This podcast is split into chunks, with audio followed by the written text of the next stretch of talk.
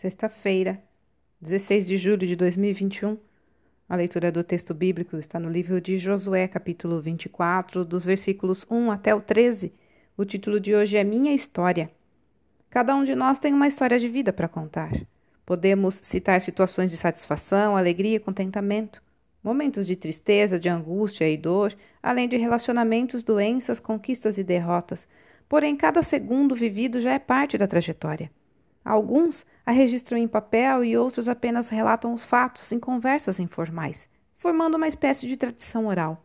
Seja como for, mais cedo ou mais tarde as pessoas ficam sabendo o que aconteceu conosco. O povo de Israel viveu tantas maravilhas com Deus que seguidamente sua história era repetida.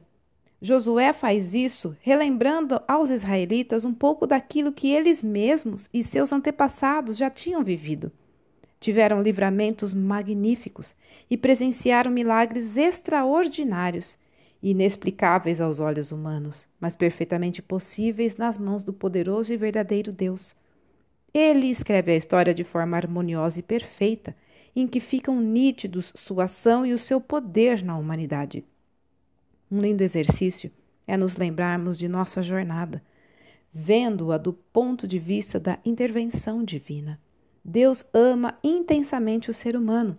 Por isso entregou o seu único filho para morrer no lugar dos verdadeiros culpados. Quando compreendemos isso e entregamos nossa vida a Cristo por meio da fé, passamos a experimentar uma bela e surpreendente transformação que nos tornará dia a dia mais parecidos com Ele. Adore somente a Deus. Com Ele, sua história terá real significado será relembrada pelos outros e terá duração eterna ao lado do Senhor. Olha, minha história só faz sentido se Deus for o personagem principal. Texto retirado do presente diário da Rádio Transmundial, edição 24.